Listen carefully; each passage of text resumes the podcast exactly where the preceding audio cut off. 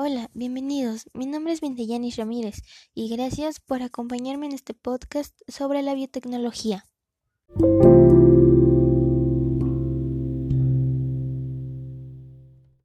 Comencemos explicando qué es la biotecnología. La biotecnología es la ciencia que estudia los organismos vivos o sus derivados para crear productos o servicios. Muchas disciplinas están implicadas en esta, como la química, la tecnología, la biología, la ingeniería, entre otras. Hay varios tipos de biotecnología, como la roja, que es aplicada en la salud, desarrollando vacunas y nuevos fármacos. La biotecnología verde, la que utilizan los agricultores para combatir las plagas y nutrir los cultivos frente a microorganismos y eventos climáticos extremos como las sequías y heladas. La biotecnología amarilla, que está enfocada en la producción de alimentos, por ejemplo, reduce los niveles de grasas saturadas en los aceites de cocina. La biotecnología azul, que explota los recursos marinos para obtener productos.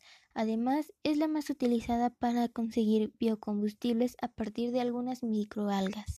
La biotecnología tiene como finalidad la conservación y la recuperación de los ecosistemas naturales contaminados y por último la biotecnología dorada, también conocida como bioinformática, que se encarga de obtener, almacenar, analizar y separar la información biológica, sobre todo la relativa a las secuencias de ADN y aminoácidos.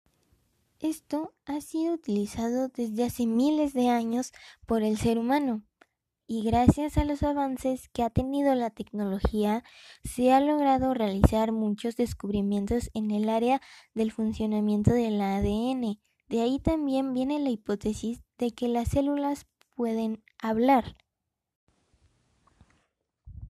Un ejemplo podría ser el proyecto que elaboraron los estudiantes de Ingeniería en Biotecnología del TEC de Monterrey, que consiste en diseñar un parche para medir los niveles de azúcar.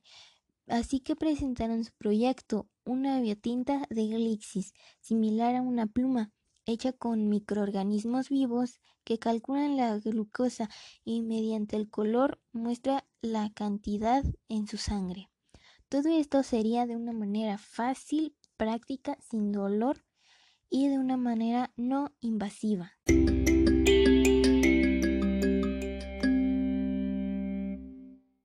Y así es como llegamos al final de este podcast sobre la biotecnología. Espero que te haya gustado o al menos que te haya parecido interesante. Por último, doy las gracias por escuchar. Hasta luego.